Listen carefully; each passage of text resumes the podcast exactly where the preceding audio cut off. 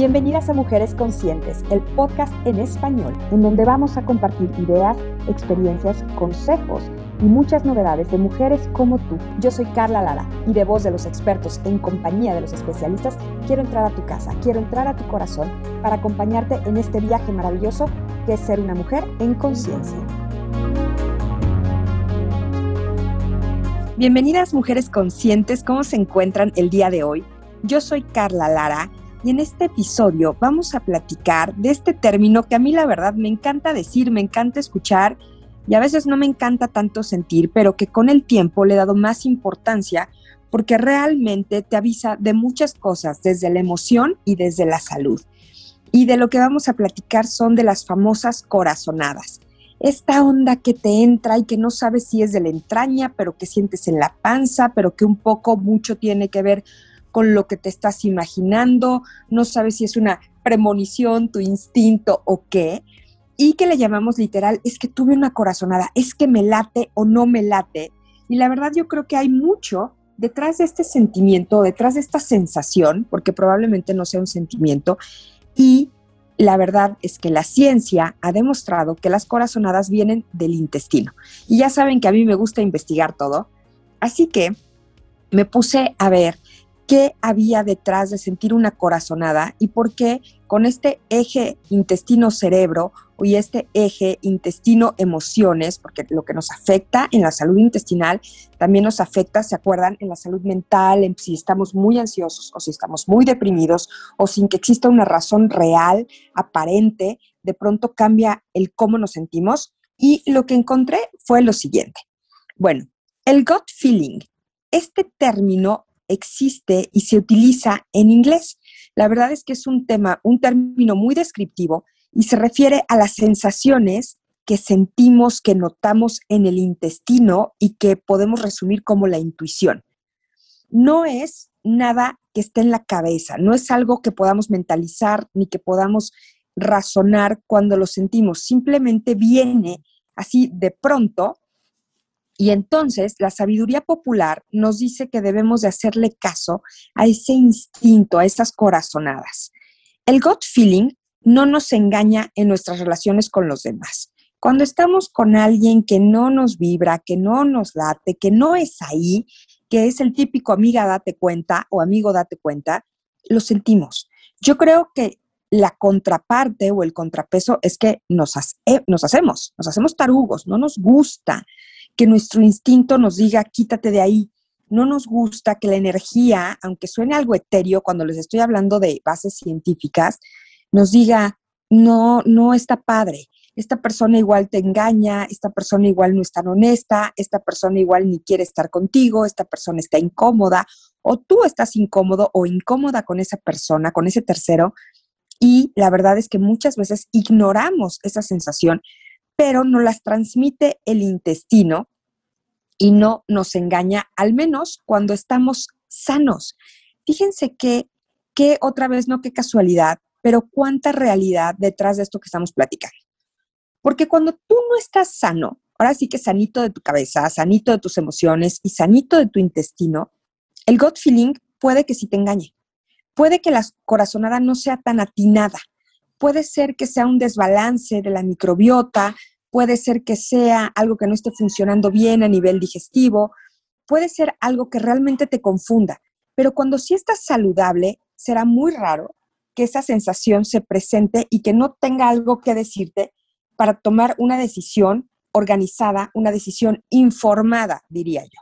Bueno, entonces, en esta sensación del gut feeling, de la corazonada, viene mucha información que lo capta tu sistema nervioso central. ¿Se acuerdan que en el intestino hay muchísimas neuronas? Entonces, por eso se transmite desde el intestino y la microbiota tiene un peso muy importante para que ese gut feeling sea atinado y sea en tiempo. Quizá el término corazonada deberíamos de cambiarlo por intestinada, aunque la verdad que suena bastante feo. Entonces, el gut feeling es una propiedad emergente que surge de las complejas conexiones que tenemos en el intestino, que van también conectados al sistema nervioso central y que están influidos por la microbiota y que se refleja en el resto de los órganos. Por eso también no sé si les pase que cuando llegan a sentir esta sensación que viene de la entraña, dices, es que hace cuenta que lo tengo aquí y te señalas justamente como la boca del estómago y luego a veces da calor, a veces da frío, o sea, sí podemos em, transformar esa sensación en cuestiones fisiológicas que nos hacen sentir incómodos, que llevan toda nuestra, nuestra atención a esa sensación que nos dicta el intestino. Los procesos intelectuales complejos los realizamos con el neocórtex, aunque también actúa la intuición. Yo les he platicado muchas veces que yo soy dula. Cuando el bebé se forma, en el cerebro se forma el córtex y el neocórtex. El córtex, digamos que es el cerebro nuevo, moderno, donde hacemos los procesos mentales que requieren mucha atención y concentración. Y el neocórtex es el cerebro primitivo. Perdón, lo dije al revés. El neocórtex es el, es el cerebro más moderno, donde realizamos todos nuestros procesos mentales, eso sí es correcto. Pero el córtex es el cerebro primitivo o el cerebro que muchos le llaman reptiliano, donde se realizan todas las funciones que no requieren, donde no interviene nuestro razonamiento. Entonces, por ejemplo, respirar, no es que estamos todo el tiempo razonando, ah, ok, voy a inhalar y voy a exhalar. Cuando lo hacemos en conciencia, sí, pero por lo general es algo que sucede. Los latidos del corazón, todas las funciones orgánicas, ahí está actuando siempre el córtex y es algo muy, muy complejo. El proceso diagnóstico en medicina es un ejemplo de esta, de esta complejidad que tiene el ser humano. Averiguar qué le pasa a una persona cuando se siente mal, cuando está dando síntomas, es difícil y requiere poner en marcha múltiples mecanismos de razonamiento. Los médicos, así como cuando nos ven en el consultorio, no nada más es, ah, yo estudié 15 años de medicina, que sí hay ese, ese respaldo de por medio, pero no es porque estudiaron 15 años de por medio que te saben decir con verte qué tienes. Ellos llevan a cabo procesos de deducción, de inducción, de analogía, de análisis, de síntesis. Aquí se aplica un aprendizaje consciente. Este diagnóstico no lo realiza el doctor de la misma manera si tienes poca experiencia clínica que cuando ha atendido muchos pacientes. No te diagnostica igual el pasante, ¿no? O el, o el residente que el médico de guardia. Todas las situaciones tienen ventajas y tienen inconveniente. Con poca experiencia, el médico acude a todo su conocimiento teórico, como lo hacemos en todas las profesiones, y tiene que seguir estudiando muchísimo y poner todos los sentidos en la tarea, mientras que con los años, los doctores que tienen muchísima experiencia y que estudiaron y dejaron la escuela hace mucho, ya tienen en ellos una base de datos que se construyeron sin darse cuenta en el cerebro. Es como un mega archivo. Y así funciona también el cuerpo. Claro que hay errores que van, a, que van a venir de la falta de práctica y en otros casos va a ser algunos errores porque dan por hecho que todos los, los diagnósticos pueden ser igual o porque confían demasiado en la experiencia. Por eso siempre viene bien que delante de un paciente se recuerde que cada persona es un individuo que tiene un contexto biopsicosocial propio y distinto de otro, que entre paciente y paciente, por muy agotador que sea, hay que vaciar las ideas y luego retomar la consulta. Y todo este proceso que les estoy describiendo que lleva a cabo un doctor es el que normalmente llevamos a cabo los demás en lo que sea que nos dediquemos, claro que en nuestras manos no está la vida ni la salud de nadie cuando no somos médicos, pero se lleva a cabo un razonamiento clínico y no podemos ceder esa responsabilidad solo al gut feeling, por muy bien que nos funcione en otros ámbitos. Entonces, aquí a lo que quiero llegar es que habrá situaciones en las que el gut feeling es irrenunciable y tienes que hacerle caso sí o sí, como cuando estás con una persona que te es negativa, que es tóxica, cuando tú estás siendo el tóxico o la tóxica, cuando se refiere a tus hijos, a sus padecimientos, a que digas, ah, ah, aquí me están diciendo una mentira, esto no me gusta. Y encontré lo que significa diagnóstico nombrado por Hipócrates. Ahí les va, porque me encantó. La vida es breve, el arte largo, la ocasión fugaz, la experiencia confusa, el juicio difícil. Hipócrates. Y esto me encantó, porque así es como funciona la vida. Entonces, cuando regresamos toda la atención al rollo de la intestinada o la corazonada viene del sistema digestivo, viene del intestino. ¿Cómo le hago para interpretarlo de manera adecuada? Tenemos que pasar, ya saben, a la parte de qué podemos hacer para cuidar nuestra microbiota. Aquí es importante entender que siempre somos capaces de discernir como seres humanos o de reconocer lo que estamos haciendo bien y lo que estamos haciendo mal. Y ante una persona que tiene problemas de salud, ya sé que seas tú, que yo siempre me refiero en primera persona, porque creo que nadie mejor que uno mismo para identificar qué tenemos, qué sentimos, qué nos dice nuestro síntoma cuando se trata de una enfermedad fisiológica o qué nos dice nuestro malestar cuando algo nos, nos incomoda, como cuando te aprieta un zapato y que llega un momento en que no lo puedes ignorar, te lo tienes que quitar, o cuando te aprieta el brasier, perdón que sea tan gráfica, pero es que esas son cosas que dices, ya no lo soporto, me lo tengo que quitar. ¿Por qué para nuestra salud somos como más dejadotes, como más de, ay, pero sí se me pasa? Bueno, me duele la cabeza, pero eventualmente se me quita. ¿Cómo que eventualmente? ¿Por qué nos acostumbramos a sentirnos mal, a vivir con dolor, a vivir con molestia? Y aquí es donde viene la importancia de hacerle caso a todos estos sentimientos o sensaciones. Entonces, sí es muy importante ver en el pasado de nuestra familia, de nuestra persona, si tenemos síntomas que se vuelven crónicos, que no se quitan, como el dolor de cabeza que les digo, como tener diarrea constante, como tener alergias una tras otras, tras otra, perdón, como tener eh, incapacidad para conciliar el sueño de manera crónica. No que estoy pasando por una situación de estrés eh, relevante, importante, que claramente me tiene en estado de alerta. Eso es normal. Estar en estado de alerta para el ser humano es una señal que nos hace estar en modo sobrevivencia. Y nuestros órganos funcionan distinto, nuestro cerebro funciona distinto y es importante reconocerlo.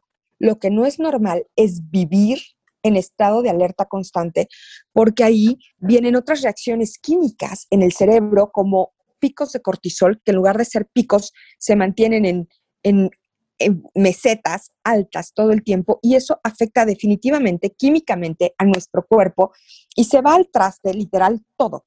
Y está en riesgo nuestro sistema cardíaco, nuestro sistema respiratorio, el daño al hígado, etc. Entonces, esto es súper, súper importante.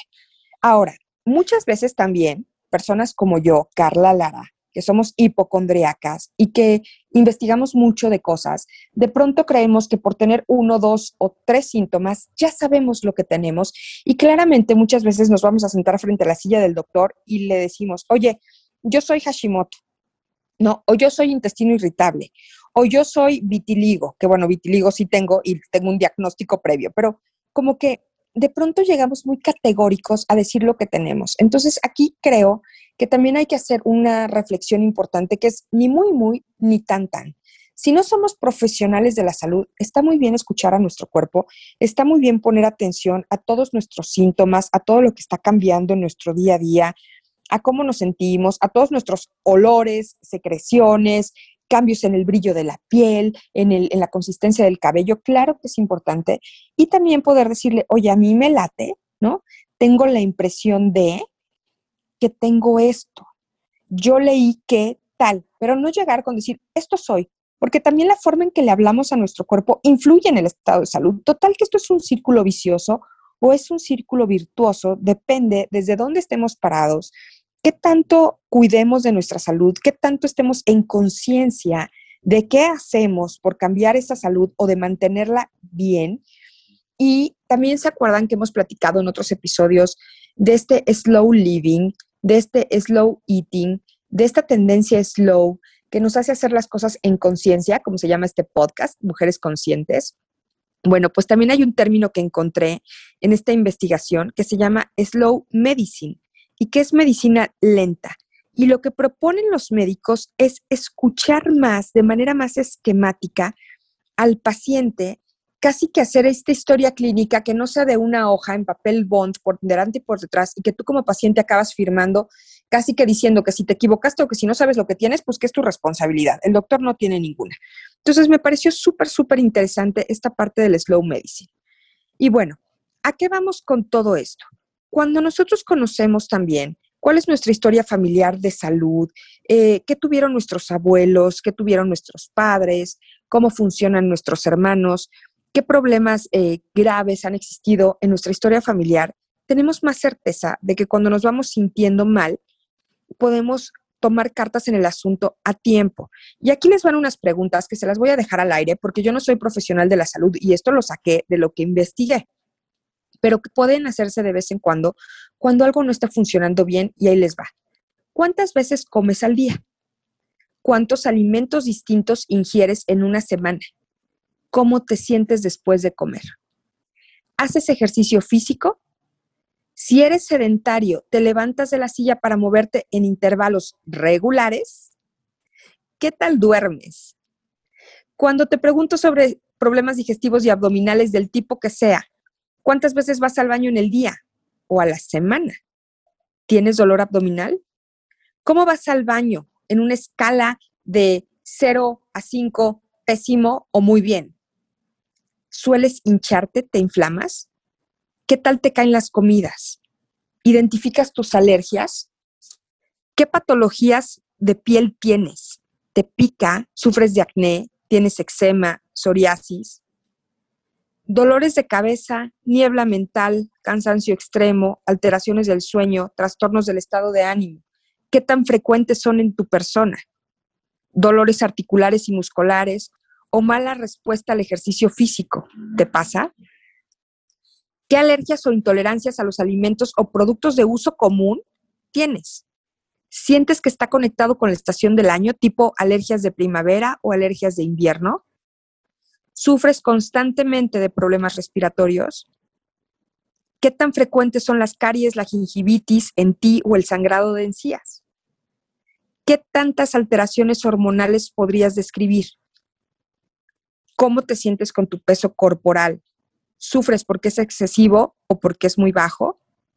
¿Te han diagnosticado diabetes? ¿Tienes alguna enfermedad autoinmune? ¿Alguna que sea neurodegenerativa? ¿Alguna metabólica? ¿O alguna oncológica? Bueno, yo sé que después de toda esta bola de preguntas podrías decir, oye Carla, repítelas, o, qué hago, o sí, las contesté, ¿y esto qué? ¿No? ¿Cómo salió mi resultado? Bueno, ahora qué hago, aquí lo que hay que hacer es cambiar, para empezar a consultar a un profesional de la salud, porque ya hemos visto que con esta pandemia lo que ha sucedido muchísimo es que por el miedo al contagio del COVID, la gente ha dejado de atenderse en muchísimos otros padecimientos. Entonces, todas estas preguntas, así de simples, así de básicas y así de importantes, son las que un médico nos debería de hacer. Si él no las hace, pero tú las tienes resueltas en tu cabeza por lo menos y llegas a consulta diciendo, oye, ya detecté que mis alergias son estas, oye, me siento así cada vez que como tal, oye, me siento súper cansada, es que no duermo bien, es que la verdad me gusta el ejercicio, pero cada vez que intento me siento así, entonces podemos tener diagnósticos mucho más atinados y estas corazonadas, estas sensaciones que nos dicta el intestino pueden servirnos para mucho cuando se trata de diagnosticarnos enfermedades, de prevenir padecimientos y de lograr que no lleguemos nunca a cuadros graves o a cuadros em, importantes que se puedan complicar. Y hay otra frase que se le ha atribuido a Hipócrates que me gustó muchísimo porque creo que tiene todo que ver no nada más con la forma en que un médico nos aborda, sino en la manera en que nosotros mismos abordamos la manera en que nos sentimos. Y dice, es mucho más importante conocer qué tipo de paciente tiene una enfermedad que saber qué clase de enfermedad tiene un paciente. Porque claro que influye el pensamiento, claro que influye el estado de salud, claro que influye la experiencia o el antecedente que ese paciente que tiene esa enfermedad tenga con la enfermedad. No es lo mismo que en una generación de mujeres, por ejemplo, seas la primera que tiene cáncer de mama y cómo lo vas a interpretar y cómo lo vas a, enfrentar y a encarar clínicamente y emocionalmente que si vienes de una familia donde muchas mujeres de esa familia han muerto de cáncer de mama.